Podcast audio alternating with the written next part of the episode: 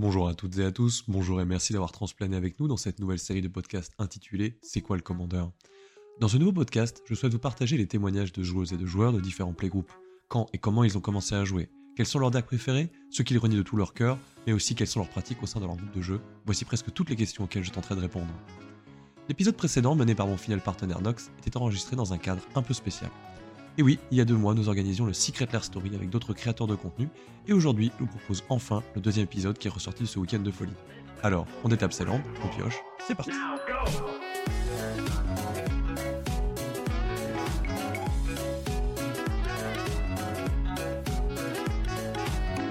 Rebonjour à tous et merci d'avoir transplané avec nous dans cette série spéciale tournée vers les joueurs de Commander. Je suis Bambichon et aujourd'hui, avec mes deux invités, nous allons vous partager leur vision de ce format que nous aimons tous. Mais avant ça, laissez-moi vous présenter mes deux invités. D'un côté, nous avons le roi du limité, l'icône française de la mode et de Magic, et l'homme que vous voulez avoir à toutes vos tables de draft, j'ai nommé Liland Palmer. Salut Liland, comment ça va? Salut Bambichon, et eh ben ça va parfaitement et je suis très content d'être invité pour parler de Commander Multi, ce que j'ai pas souvent fait dans ma vie, donc euh, bah, c'est plutôt une bonne chose et merci encore pour l'invitation. Mais merci à toi d'être présent. De l'autre côté, je vous présente le conteur d'histoire le plus moustachu du multivers, celui qui bercera vos enfants et petits-enfants pour les générations à venir, j'ai nommé Quentin Lamprouge. Salut Quentin, comment ça va? Salut Bambi, salut Liland, ça va très bien, merci de m'accueillir aussi. Salut Quentin. Je suis pas sûr qu'on a encore besoin de nous présenter, mais pour les retardataires et les nouveaux arrivants, est-ce que vous pourriez me faire une petite piqûre de rappel? Alors du coup peut-être en, quelques mots, euh, bah, Palmer, ça fait assez longtemps que je joue à Magic, bah, depuis Kamigawa, j'en parle souvent donc maintenant les gens commencent à être plutôt au courant. Et je suis bah, historiquement et encore aujourd'hui un joueur de limité essentiellement. J'ai fait un peu de compétition dans ma vie il y a maintenant 2-3 ans et je me suis maintenant aujourd'hui bah, focalisé plutôt sur la production de contenu sur différentes plateformes. Donc historiquement ça reste les articles de limité sur Magic Corporation, mais vous me trouvez aussi bah, sur plein d'autres choses comme euh, euh, bah, Magic C'est Chic où on produit des vidéos en commun, notamment les masterclass de limité. Et puis ben, de temps en temps je traîne chez Perf Limité également où je draft avec des gens, donc euh, beaucoup de limité. J'essaierai de mettre euh, tous ces articles et toutes ces petites choses-là dans la description, mais je suis pas sûr que ça tienne, toute la bibliographie puisse tenir dans une description YouTube. Et donc, euh, ben, moi, j'ai commencé chez Magic C'est Chic en tant que community manager sur Twitter pour venir enrichir la diffusion de nos contenus. Et au moment où Tony a été appelé vers d'autres plans pour aller sauver d'autres univers, euh, Alvar m'a proposé euh, de prendre la place, euh, bah, comme tu le disais juste avant, de conteur, et je suis celui qui s'occupe désormais de résumer les histoires pour Magic C'est Chic. Et tu le fais parfaitement bien et j'invite nos auditeurs à aller voir du côté de Magic C'est Chic. Je pense que je mettrai dans la description le dernier fait aux fictions sur Kamigawa. S'il est déjà sorti, on verra bien. On verra comment ça synchronise. Euh, avant de commencer, euh, j'avais envie de, partager un peu cette, cette, bonne ambiance qui règne en tout cas euh, aujourd'hui, hier et peut-être un petit peu demain matin à Villemomble. Pour ceux, pour ceux qui n'ont pas suivi sur Twitter, nous sommes tous les huit avec Liland, Quentin, Alvar, Nox, Bandy, Tony et moi-même, et Ragen, on n'oublie pas Ragen, dans, cette, dans ce petit, petite, petite maisonnette très sympa. En tout cas, on passe un très bon moment et on s'est dit que c'était un très bon moment aussi pour record du podcast. Alors, euh, avant de commencer, j'adore cette question, j'adore poser cette question un peu impertinente, donc je, vais vous la poser à tous les deux. Euh, qu'est-ce que c'est pour vous le commandeur? Moi, le commandeur, c'est marrant, c'est euh, l'inverse du joueur que je suis dans Magic en général. Parce que du coup, je suis plutôt un joueur contrôle, dans, le, dans les formats construits de Magic standard, moderne. Et en fait, le Commander, c'est vraiment un lieu de créativité. C'est un lieu où je joue des jeux beaucoup plus agressifs que ce que j'ai fait dans tout le reste de mon histoire de Magic. Et euh, du coup, bah, c'est une façon de me compléter. Et toi, Liland, ça représente quoi pour toi le Commander Moi, mon retour, il va être celui d'un joueur avec moins d'expérience. Je me suis mis euh, plus récemment et on en parlera ensemble mais le commandeur, je le vois comme un moyen d'expression de ce qu'on est en tant que joueur. Et pour cette raison, je le vois pas mal en opposition avec le compétitif, du moins tel que je l'ai connu, où bah, en compétitif parfois bah, tu dois un petit peu suivre la méta, et euh, bah, moi j'ai tendance à prendre le meilleur deck à un moment T, alors qu'en commandeur, je pense qu'on peut plus se faire plaisir avec des cartes qu'on aime, des stratégies qu'on aime, et euh, essayer un petit peu de, broder autour d'un général euh, qui nous semble cocher toutes ces cases. L'autre aspect que j'aime beaucoup dans le commandeur, et là ça vient aussi peut-être de, ce que j'aime en dehors de Magic, c'est l'aspect euh, stratégie-négociation. Moi, il y a un jeu que j'adore dans la vie, je peux passer des, des jours entiers à faire ça, c'est le Diplomatie. Je sais pas si c'est un, vieux jeu qu'on retrouve un peu parfois et où c'est beaucoup, beaucoup, beaucoup de tractation et où c'est important de se faire oublier de temps en temps. Et moi, c'est l'aspect que j'aime beaucoup dans, dans le Commander, c'est le jeu, le jeu d'acteur. Le, le côté politique, le, là où on ça. tire les ficelles, on demande des faveurs. on- Oui, ou aussi, ou aussi se faire oublier, euh, parfois montrer qu'on n'est pas intéressé ou faire croire qu'on n'a pas de truc, etc. Enfin, c'est. J'aime bien cette dynamique-là. Mais c'est souvent euh, dans les parties de Commander, c'est souvent l'underdog, euh, celui qui reste un petit peu derrière, qui garde ses cartes, qui garde ses bonnes interactions au bon moment pour, pour finalement briller en fin de partie quand, quand tout le monde est essoufflé. Euh, merci pour cette, euh, pour cette vision du Commander. En tout cas, moi, c'est une vision que je partage énormément. euh. J'aime le Commander parce que pour moi, c'est vraiment un endroit où on est là vraiment pour s'exprimer. Enfin, moi, c'est vraiment ce côté expression. Et ce qui est rigolo, c'est que je suis très en, très en, comment dire, à l'inverse complet du coup de, vous deux. C'est-à-dire que moi, j'ai commencé par le Commander et je m'intéresse de plus en plus à la scène compétitive maintenant. Pas forcément pour y participer, mais parce que j'aime bien jouer un petit peu. J'ai, quelques decks modernes, pionniers, et on me prête un deck Legacy de temps en temps, et, et je m'intéresse du coup à cette scène-là que j'aime, que j'apprécie aussi, euh, que j'apprécie aussi. Un autre truc que je trouve assez cool euh, dans le Commander, c'est que contrairement au format compétitif, c'est un, format où on va piocher autre chose que des staples. Il y a des staples qui existent en Commander, et en fait, moi là, ça fait quelques années que je joue en Commander, et c'est marrant, c'est des cartes que me que j'ai appris au fur et à mesure à écarter de mes builds, les cartes un peu auto euh, auto include, pour aller chercher vraiment des cartes peut-être un peu plus pétées, peut-être un peu moins fortes mais qui répondent vraiment à l'identité qu'on veut donner euh, au général qu'on choisit quoi.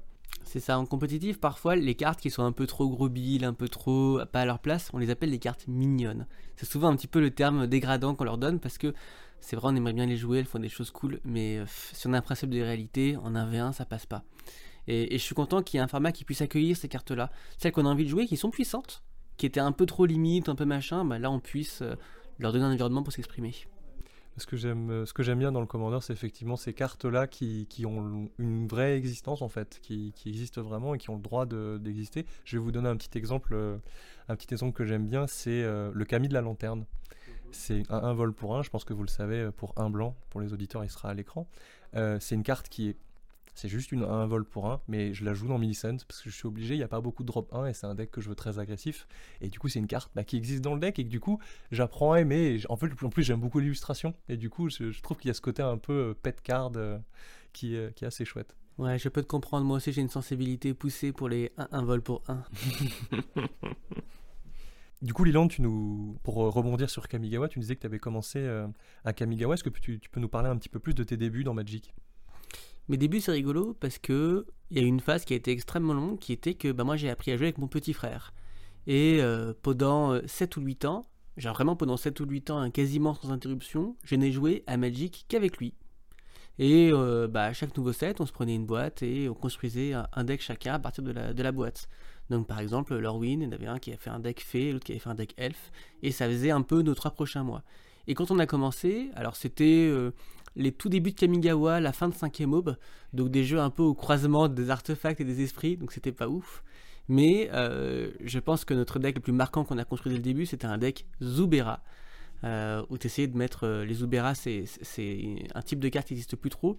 Mais en gros, s'il y a plein de Zubera qui meurent au même moment, ça fait plein d'effets. C'est une carte plutôt exponentielle.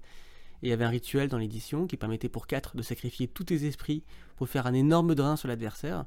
Et donc, bah, nous, on avait fait un deck euh, pour ça, quoi. Esprit arcane. 5 couleurs, du coup, euh, le deck Zubera?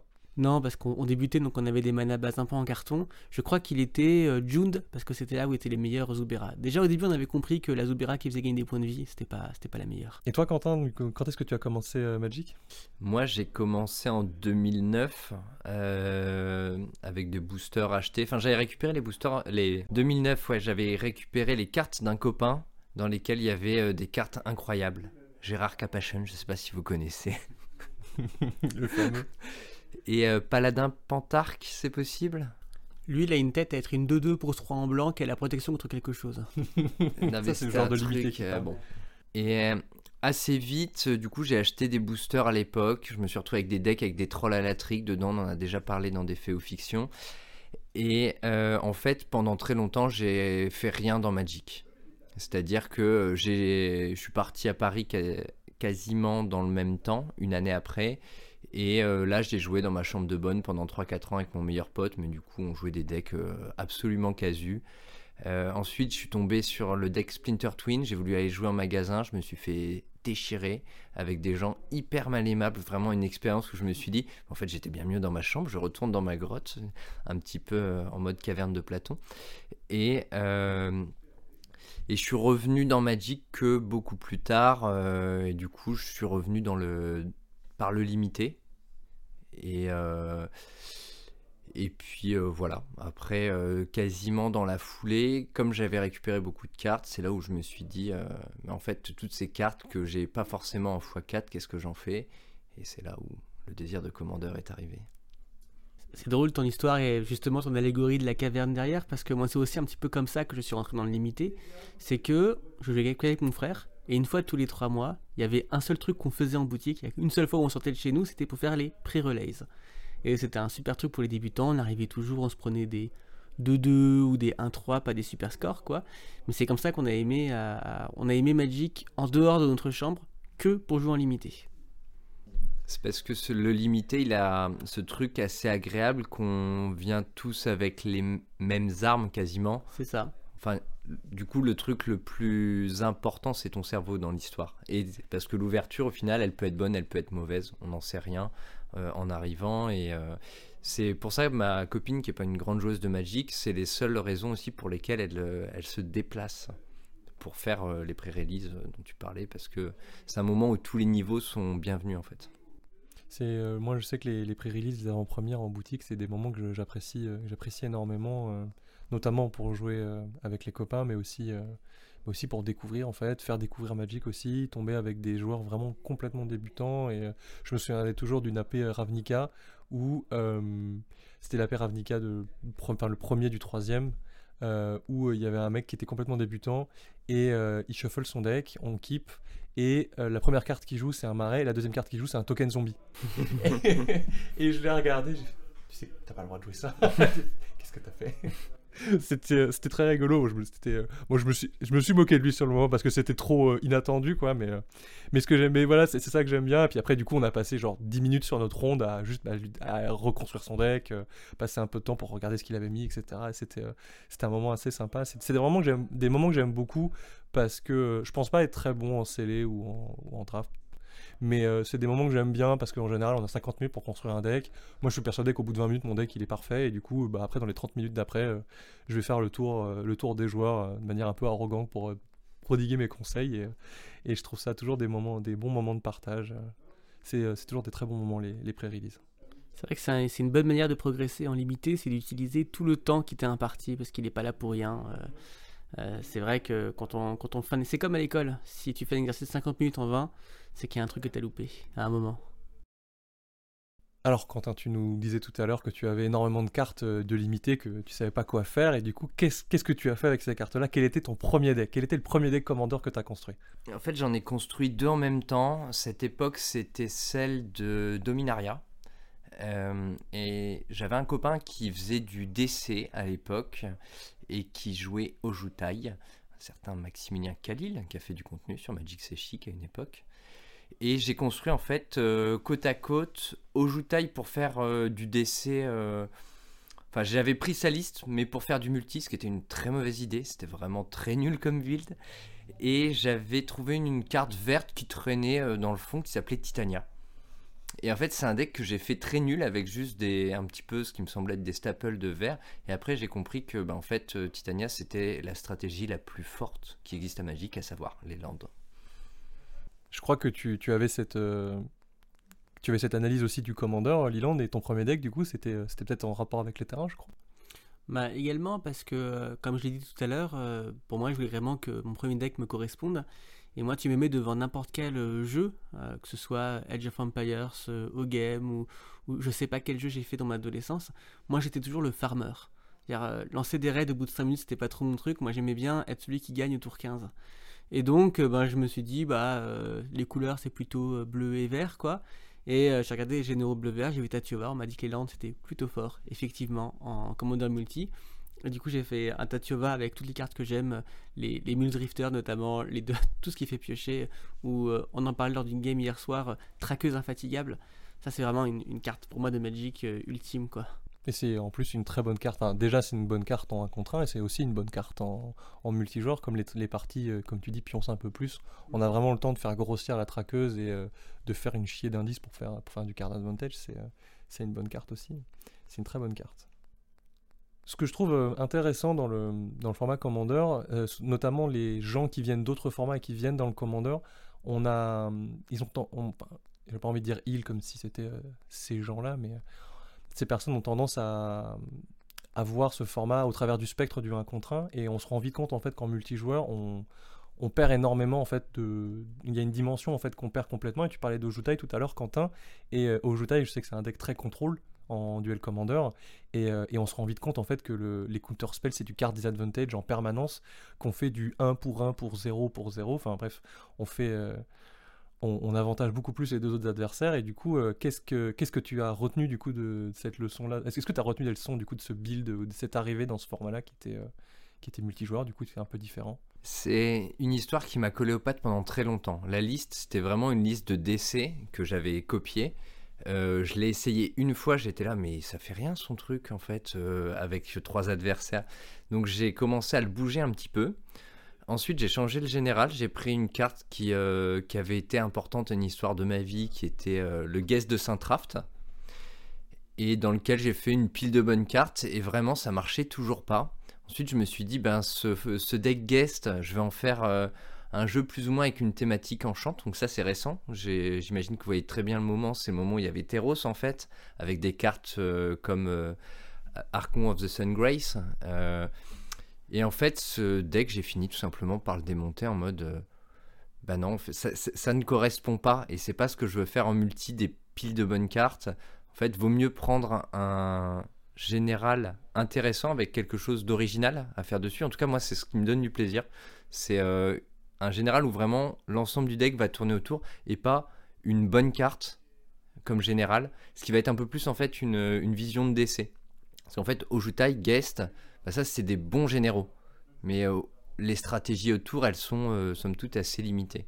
Et c'est vraiment du coup ce qui anime maintenant toutes mes nouvelles créations de jeux, c'est euh, trouver la, petite originalité, essayer de la pousser au maximum. C'est souvent ce que, enfin c'est ce qu'on disait au début, hein, c'est souvent ce que les gens vont chercher, hein, bah, c'est de construire un deck vraiment à son image, quoi. C'est quelque chose qui, qui, tient en tout cas à cœur aux joueurs de Commander, et c'est là, je pense, où on s'éclate le plus, en tout cas, pas faire des piles de bonnes cartes, c'est c'est pas forcément plaisant à jouer. Sauf en moderne. en moderne Commander? Ça n'existe pas encore. J'ai commencé aussi par du DC, euh, mais c'était vraiment au tout début, genre peut-être il y a 4, 5 ou 6 ans, je sais plus quand ça a commencé. Hein. Mais euh, juste après qu'on ait eu les packs euh, Ronéoplasme, Manimar et tout, moi j'avais commencé avec ces decks-là.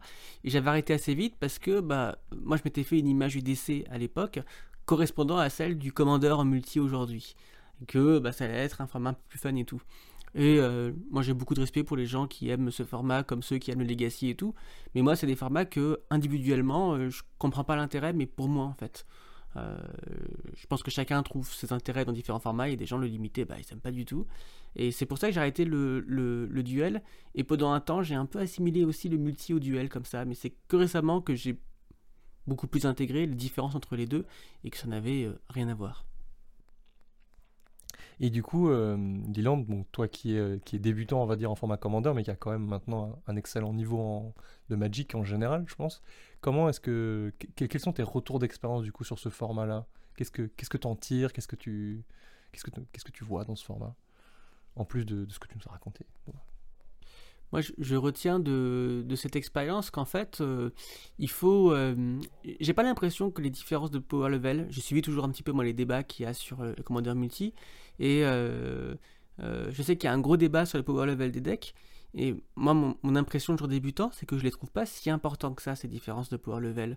Que euh, c'est comme, moi je fais beaucoup, j'aime bien faire la comparaison à nouveau avec le draft. Dans le draft, il y a, y a, un effet un petit peu autorégulateur. Quoi.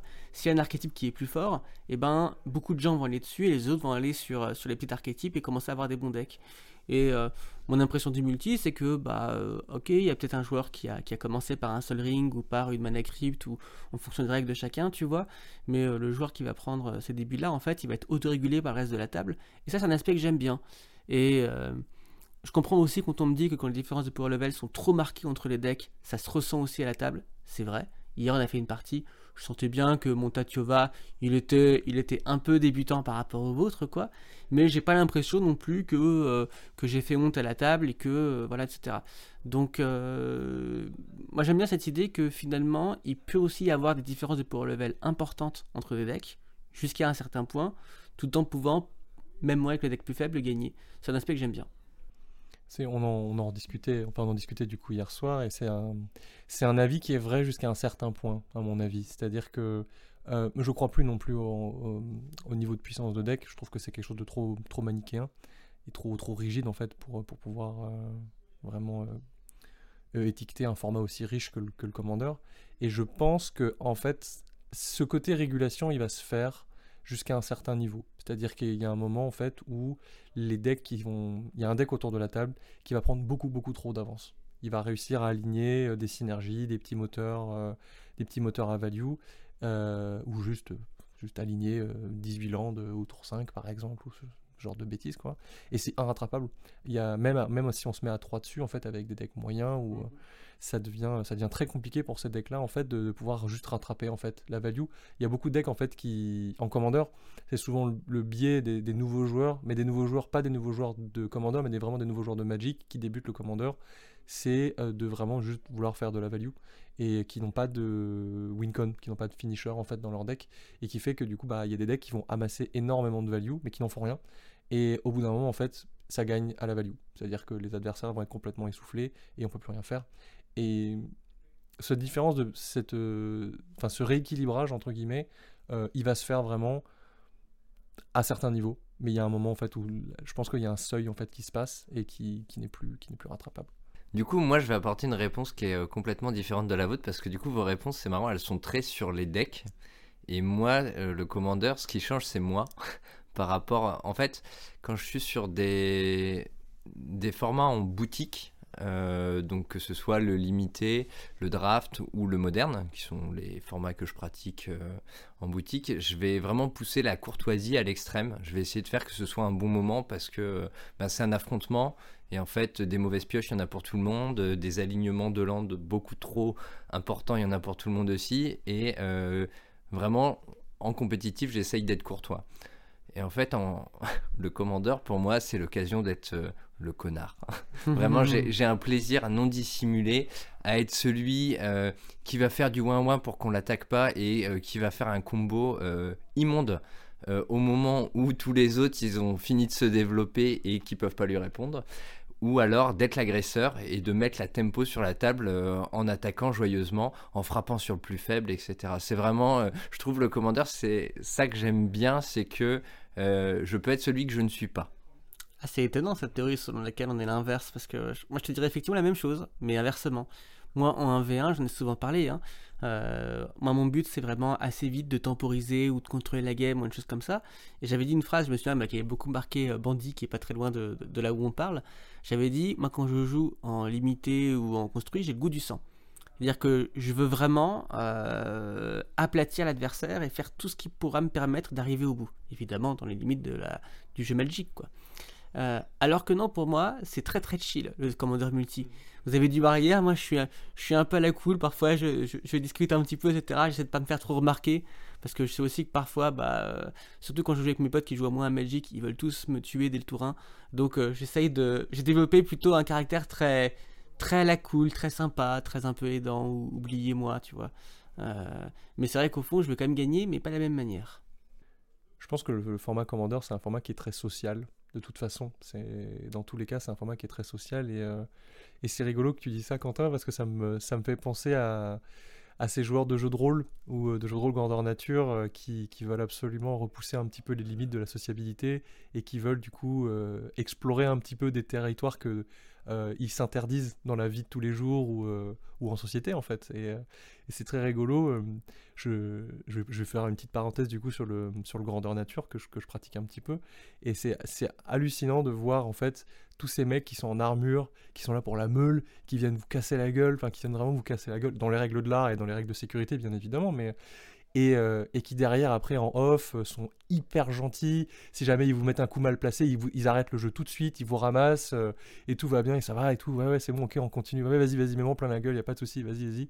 Et c'est euh, rigolo du coup de voir cette transposition un petit peu de de, euh, de joueurs du coup et c'est vrai que je t'ai vu jouer hier Toshiro et euh, bon après on se connaît pas on se connaît pas c'est la première fois qu'on se voit et tout et t'avais vraiment cette espèce de de regard vicieux de regarder un petit peu autour de la table de se dire Hmm, qu'est-ce que je vais remove là maintenant avec, euh, avec mon Toshiro? Qu'est-ce que je vais pouvoir faire de ce trigger de mort que je vais avoir? Qu'est-ce que je vais pouvoir faire et tout?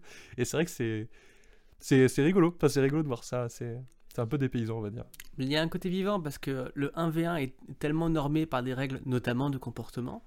Ça veut dire que les normes te tendent à ne quasiment rien dire à ton adversaire en dehors de bonjour, au revoir, bonne partie.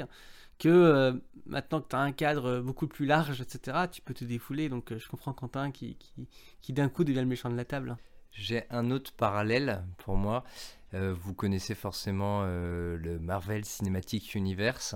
Et en fait, il y, a ce- il y a ce personnage qui est moi un de mes personnages préférés de Marvel, qui est Hulk. Et en fait, Hulk, il a ce côté ultra bourrin, mais c'est aussi celui qui fait le ciment. Et il y a deux choses en fait dans Hulk, c'est-à-dire que dans, le, dans les films, il le dit ouvertement, j'ai été euh, celui qui permettrait aux autres de se coaliser. Et en même temps, il y a un pendant aussi personnel dans ce choix d'être celui contre qui les autres vont se coaliser. C'est euh, Bruce Banner qui le dit dans une des euh, bandes dessinées qui est écrite par Mark Millar, qui s'appelle Ultimate, que je vous invite à lire. C'est un très très bon comics, où en fait il appelle Betty, et euh, alors qu'il a dit qu'il voulait devenir Hulk pour aider les autres à se coaliser, à Betty lui dit c'est juste que ça me manquait aussi d'être grand et vert. C'est formidable. Tu vois, ça te manquait un peu d'être le bully de la cour de récré. Exactement. Je vois, je vois l'idée. Euh, on a squeezé la partie deck préféré. Je sais pas si On vous peut la faire maintenant. Ouais, non, mais c'est ça, mais en fait, je sais pas si toi t'auras forcément un deck préféré ou pas, ou peut-être euh, dire un deck que t'as aimé jouer, quand, quand t'as prêté, ou que t'as build. Ah oui, moi, les decks que, que- que j'aime beaucoup, c'est les decks du coup qui mettent beaucoup de diplomatie sur la table.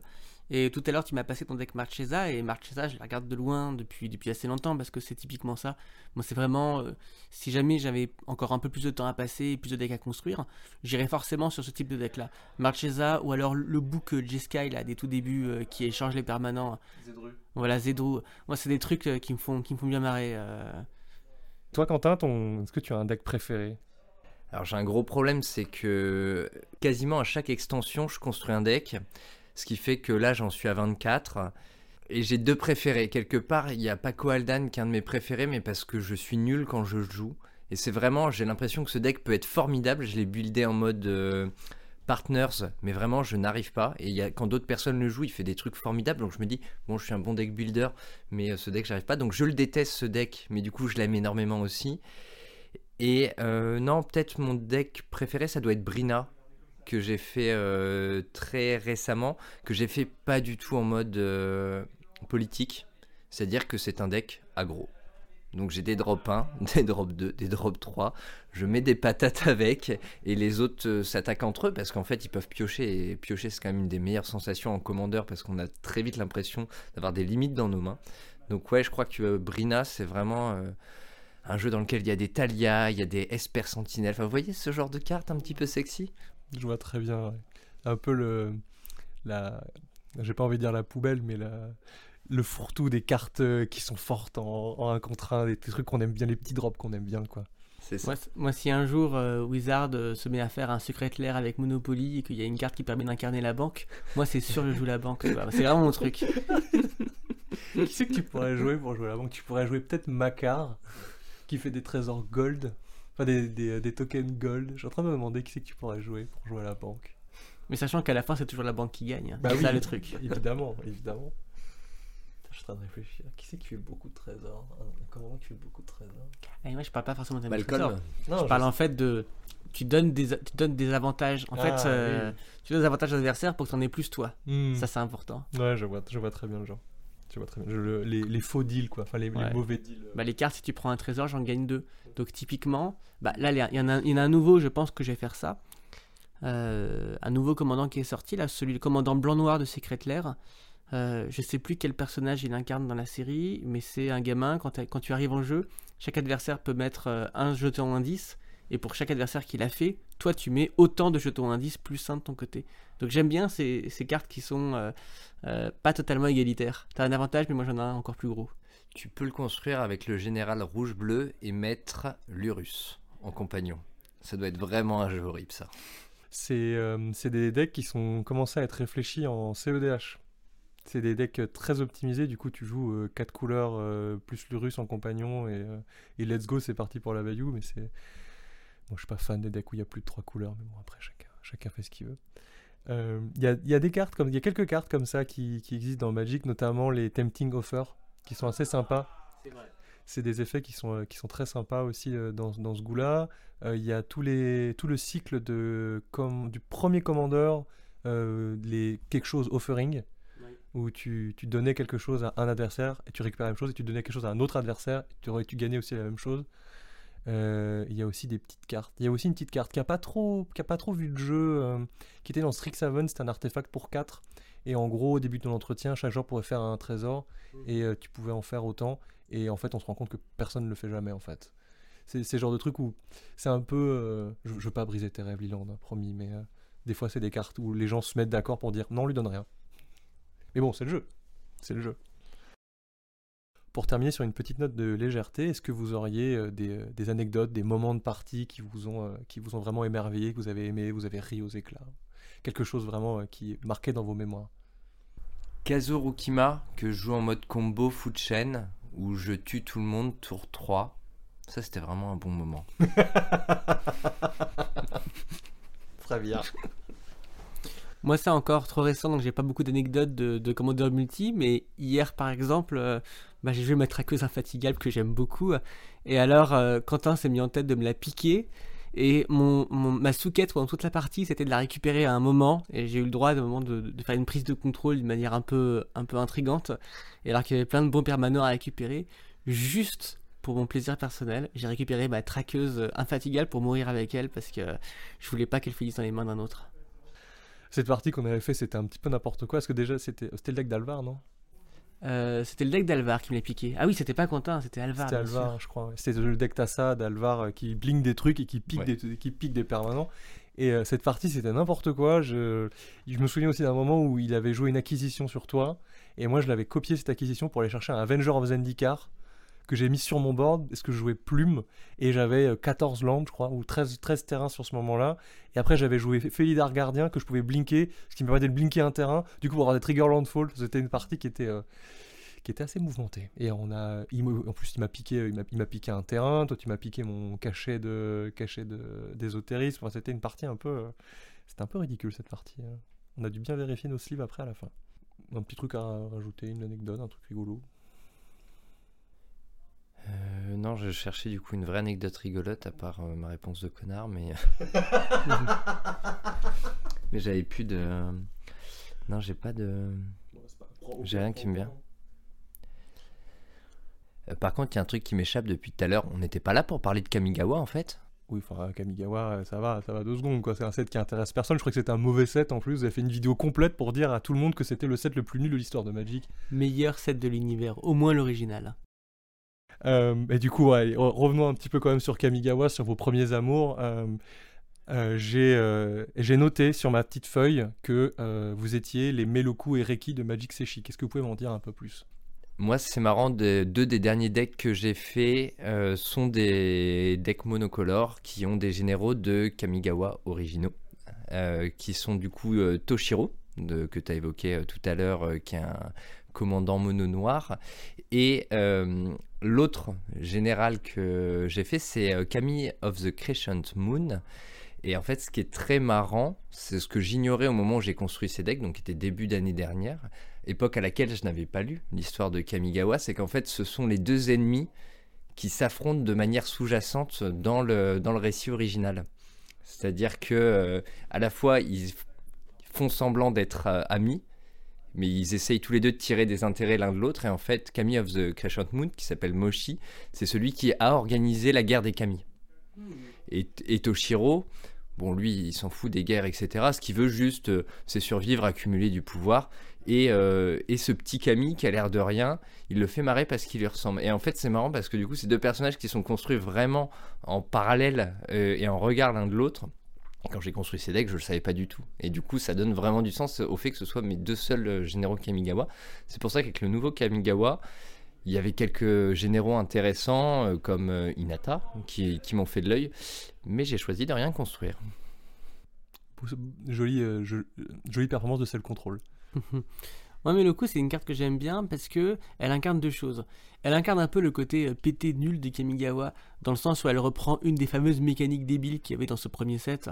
Euh, là, c'était euh, ramener des ordres en main pour faire des effets, truc à peu près désastreux dans, dans toutes les cartes de Kamigawa, sauf chez Meloku, qui a réussi à en faire un usage suffisamment fort pour qu'elle soit jouée en compétitif. Donc je l'aime bien, puis c'est visuellement une carte qui je trouve est magnifique. Et euh, on a retrouvé bah, dans le nouveau Kamigawa pas mal de légendes qui se sont justement inspirées de ces précédentes mécaniques. Et il y en a une qui m'a un peu tapé dans l'œil, qui est pour le coup assez nouvelle dans ce qu'elle propose, et qui parle pour le coup à mon instinct de joueur farmer qui, aime bien construire euh, des tours sur plusieurs tours, sur plusieurs, euh, enfin sur du temps quoi. Et j'ai pensé à Tatsunari. C'est une créature noire, tu sais, c'est la 3-3 pour 3 et quand tu joues des enchants, tu peux mettre une grenouille, cette grenouille elle fait du drain de vie. Et ce que j'aime beaucoup avec cette carte là, c'est que tu peux la construire de plein de manières différentes. Dans un jeu sacrifice, dans un jeu enchantement, euh, dans un jeu drain de points de vie et des choses à faire. Euh, en plus, elle est, c'est une, carte tricolore un peu cachée, donc euh, franchement, j'ai envie de faire quelque chose avec elle. Ah ouais, Naruto et Gamakemi, c'est ça, ouais, je connais. Euh, quand ce commandeur avait été, euh, enfin quand cette carte, pardon, moi je parle toujours de, à chaque fois que je vois une créature légendaire, c'est un commandeur potentiel. Mais quand ce, quand cette créature légendaire avait été, spoilée, je l'avais vu effectivement, elle m'avait un peu tapé dans l'œil, pas forcément pour la build, mais j'aimais bien un petit peu. Et comme tu disais, je réfléchissais à une espèce de build où euh, tu joues une aura, mais c'est des auras où tu peux sacrifier des créatures pour, gagner des marqueurs ou, gagner des boosts temporaires, des trucs dans le genre. Tu vas rejouer, tu vas sacrifier la grenouille, rejouer une aura. Je pense qu'il y, a un- il y a une belle place, euh, y a une belle place pour ce, petit général, même si ce sera pas quelque chose de, méga top tier ultra fort, mais je pense qu'il y a, un build hyper intéressant à faire avec. Et en plus, tu seras, dans, la meilleure tricolorité du commandeur multi. Euh, Sultai, c'est c'est la meilleure tricolorité, hein, tout le monde le sait. Tu sens qu'avec lui, il y aura toujours 300 listes différentes entre ceux qui vont miser sur la- l'aspect euh, sacrifice et ceux qui vont miser sur l'aspect enchantement. Il y aura plein de choses à faire. Ceux qui vont miser sur le fait qu'il colle 6 points, c'est pas rien. 6 points en commandeur, ça fait, ça fait toujours quelque chose. Après, tu ne fais que. Techniquement, tu ne fais que 3 blessures de commandant, mais ça reste quand même 6 Mhm. points. C'est vrai, c'est des designs de cartes que j'aime bien plutôt que d'avoir des, des généraux où tu regardes le. Tu regardes la créature légendaire et tu fais ouais ok j'ai compris le deck je, je sais ce que le deck veut faire il y aura quelques variations et c'est tout et euh, c'est c'est marrant ça me rappelle euh, ce deck recyclage de Ikoria le deck Jeskai euh, qui était euh, Gavi. Euh, oui, c'est un deck qui m'intéressait énormément parce que j'aimais bien la mécanique de recyclage. C'est une mécanique que j'aime beaucoup, au-delà du limité complètement pété d'Ikoria avec euh, avec ses fameux archétypes euh, avec fameux archétypes recyclage. C'est une mécanique qui m'intriguait un petit peu et qui est, intéressante en commandeur parce que les, à mon sens, les cartes qui sont les plus fortes en commandeur, c'est les cartes qui sont les plus modulables et qui ont le plus de flexibilité, ça permet toujours, comme on joue en singleton, en fait, avoir des cartes qui font plein de choses différentes potentiellement pour des effets, pas pour des coûts plus élevés ou ce genre de choses, ça reste des cartes qui sont, à mon sens, très fortes. Et le recyclage, du coup, est une capacité que j'aime bien parce qu'elle permet toujours de, bah, jeter quelque chose dont on n'a pas besoin sur le moment, de recycler un terrain parce qu'on est trop, mana flow, de ce genre de choses. Et Gavi, j'aimais vraiment bien cette, ce- cette idée de, de design. Et le problème de ce deck-là, c'est qu'il y a, il y a très peu de variations du deck parce qu'il y a très peu de cartes, en fait, très peu de bonnes cartes entre guillemets qui ont le recyclage euh, en J-Sky et, euh, et du coup, les listes sont assez linéaires et tu vas vouloir jouer, oui, le truc qui coûte 8 à, recycler, mais qui contre un sort euh, pour 0. En plus, tu pioches, c'est hyper fort. Euh, tu vas vouloir jouer euh, le truc qui recycle les landes, parce que, enfin, qui donne cycling pour un rouge à tous tes terrains. Tu vas, tu vas vouloir jouer le truc qui dit, bah, tous tes coups de recyclage valent 0. Enfin, ce genre de choses. Et, je trouve ça un peu dommage que du coup, ça donne des listes en fait qui sont très linéaires. Le deck est plaisant à jouer, mais je trouve qu'il n'y a pas ce côté, comme on, comme on dit, enfin, en tout cas, c'est le sujet qui, qui est sous-jacent depuis. Depuis tout à l'heure, il n'y a pas ce côté personnalité dans le deck en fait. Je trouve qu'il il manque ce petit côté genre c'est mon deck. C'est pas c'est mon deck, c'est c'est le deck Jeskai Cycling. Et je pense, mais cependant, moi j'apporterais en nuance bah, une carte qui vient de Kamigawa, dont le nom m'échappe sur le moment, mais qu'on va vous afficher, qui est cette, ce petit Arthos de 1 qui dit que tu peux jouer les cartes que tu as défaussées dans le tour. Et je pense qu'en fait, ponctuellement, on va avoir des petites cartes qui vont arriver comme ça et qui vont pouvoir donner des éclairages différents à ce deck-là, qui effectivement, à cause de la mécanique recyclage et des couleurs, donne euh, quelque chose de très fermé à la base. quoi. Pour finir, un terreau surprise, s'il ne devait rester qu'une seule carte de Magic, qu'est-ce que ce serait? Ah, Le Snapcaster Mage, ça serait un peu triste, parce que du coup, il aurait plus rien euh, à flashbacker, mais ça reste une de mes cartes préférées de toute l'histoire. Ah, moi je te citerai une carte dans cette euh, gag Hunter the Dungeon qui permet de faire une sous-partie, une nouvelle partie. Et bah, moi, c'est ma vision de la vie. Hein. Je pense toujours que je veux croire dans le fait qu'il y a toujours quelque chose après, la mort ou après la fin, une sorte de renouveau. Et donc, je trouve que cette carte-là, ça incarne euh, très bien cette vision-là. C'est ultra poétique. C'est rigolo de se dire qu'il y aura toujours, il y aura toujours une partie de Magic ailleurs, une sous-partie euh, sous la table. Parce que Enter the Dungeon, on la joue sous la table la partie. Après l'apocalypse, on jouera ça avec des rochers, tu vois. Évidemment, on sera obligé d'avoir nos proxys de, de, Black Lotus, mais gravés sur des cailloux. Le Mental Magic, ce sera une compétition officielle. Évidemment, évidemment. Alors, est-ce que je peux le faire de mémoire ça? Et nous arrivons à la fin de l'émission et c'est le moment du partage. C'est le moment où vous proposez à nos auditeurs euh, une œuvre culturelle qui vous a marqué ces derniers temps. Ça peut être euh, une pièce de théâtre, un film, un plat que vous avez mangé, une bière que vous avez bu, une exposition, n'importe quoi. La parole est à vous. Alors moi, ma seconde passion dans la vie, que j'ai un peu moins explorée ces dernières années, c'est le cinéma. Il y a eu une époque où j'allais beaucoup, beaucoup, beaucoup, beaucoup au cinéma. Et euh, avec euh, le confinement et tout ce qui s'est passé, etc., j'y suis moins allé ces derniers temps et je recommence récemment. Et j'ai eu du coup bah, choc, un choc émotionnel comme j'en ai pas eu depuis assez longtemps devant un film, qui est euh, ici Licorice Pizza, qui est le nouveau film de Paul Thomas Anderson. c'est un, réalisateur qui est très reconnu depuis 20 ans, qui a fait des, des films tels que Zero Will Be Blood, par exemple. moi j'aime beaucoup aussi Punch Drunk and Love.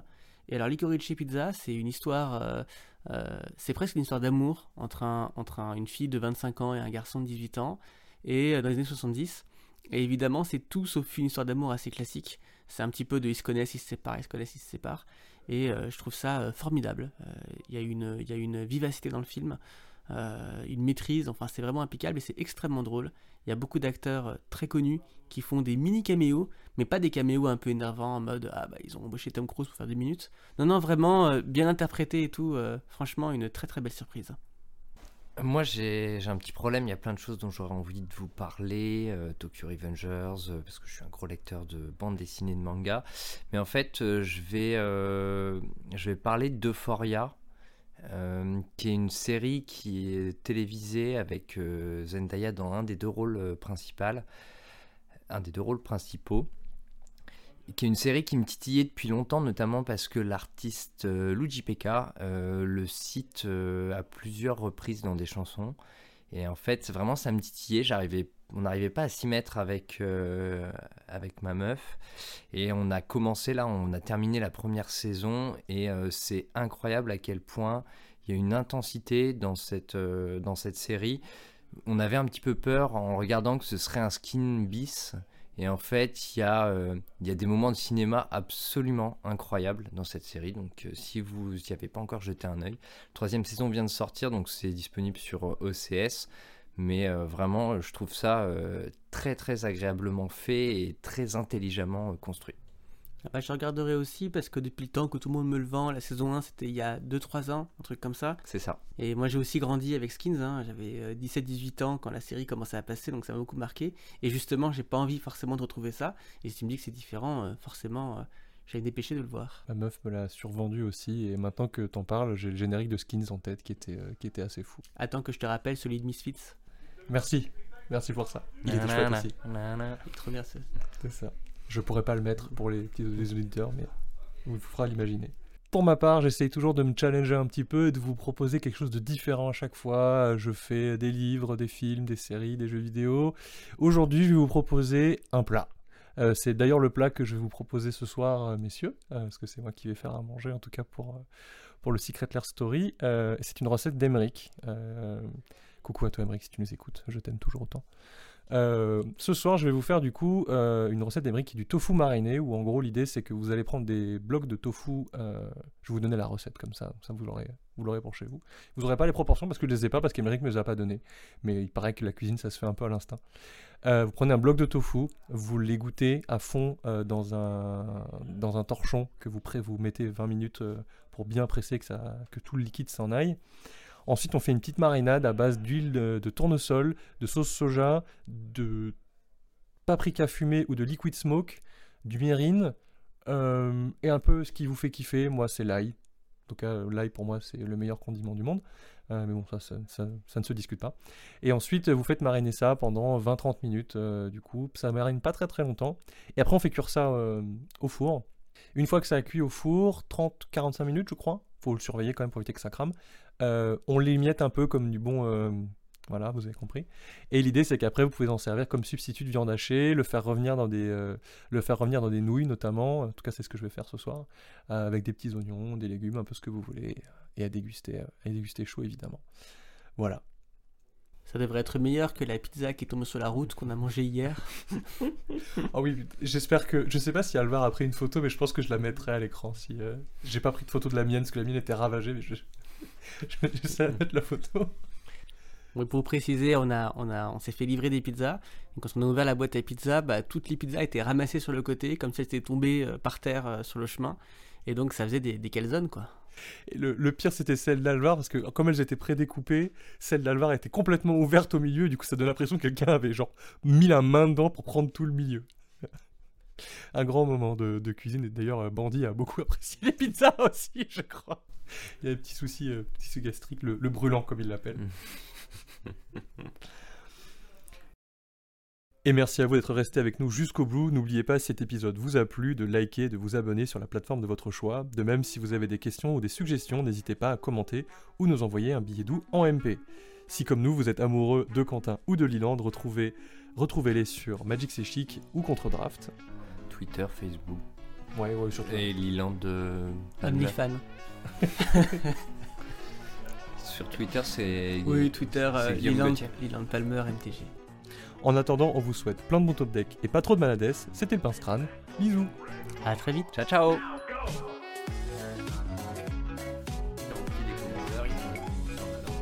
Ok, bah, je pense qu'on peut faire un mini test.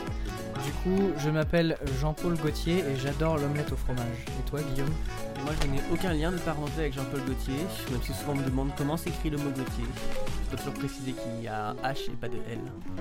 Pas mal. Et toi, Quentin, est-ce que Ben, tu moi- as un lien avec euh, Jean-Paul Gauthier? Non, non, bitch à de cul. euh, moi, je suis quelqu'un de très vulgaire et Ouais. vraiment, ce qui me plaît dans la vie, c'est d'être désagréable, euh, de casser les couilles et, euh, et de me frotter contre les gens dans le métro. Super. Merci à tous.